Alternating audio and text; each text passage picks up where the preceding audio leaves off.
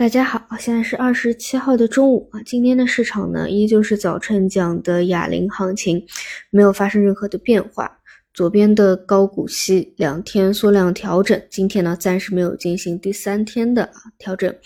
右侧的微盘股是目前波动率最大的方向啊，包括其延伸就是北证啊，今天也连带着活跃起来。目前微盘股指数呢，依旧沿着五日线向上爬升。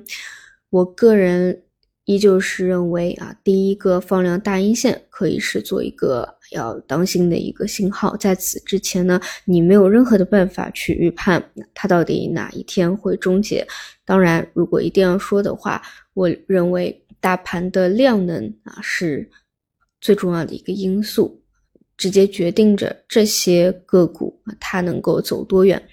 那今天早晨的成交量呢，较昨天是缩量了百分之十二啊，这是今天上午的一个情况，依旧是可能对嗯大部分人来说会觉得这个结构啊特别神奇啊，就是高度的一个结构化，那没错，就是中间层的啊那些呃。中盘股啊，甚至包括啊，之前嗯聊的比较多啊，之前其实盯的比较紧的这个创业板指啊，实际上都是这一轮反弹可以说是最弱的，反而是最弱的这样一个方向了啊，就是哑铃行情啊，这一次的呃奇特性吧。嗯，好的，那么除此以外呢，就是政策博弈啊，这个是从板块逻辑。政策角度来说，啊，我觉得还就是啊，不用管什么盘子的大小，还可以去分析聊一下的。那在这一次的呃会议之前啊，这个会议毫无疑问啊是最最最最重要的。所以对于能不能够出来一些题材呢，理应来说是有一个期待的。至于说能不能够走出来，这个得看会议再说。那么在这个会议之前呢，吹风比较多的啊，就包括土地要素。土地流转，嗯，这个各各个软件板块啊，应该也有相关的这个土地流转的一个一个板块，嗯，这一块也是有资金去博弈的，嗯，我个人初步的一个理解啊，可能就是啊，东部那边它没有特别多的工业用地，那或者说没有办法。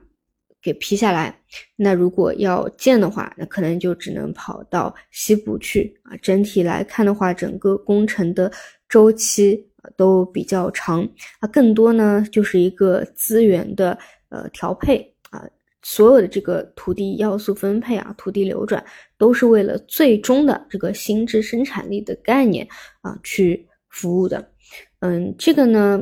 算是一个政策的博弈点啊。除此以外，比较名牌的，已经有名牌文件的方向，就是我星期早晨呃读到过的那一份文件啊，讲的啊消费类的以旧换新啊啊。所以你看这几天像汽车等等啊，我觉得走的都是这一条线的逻辑。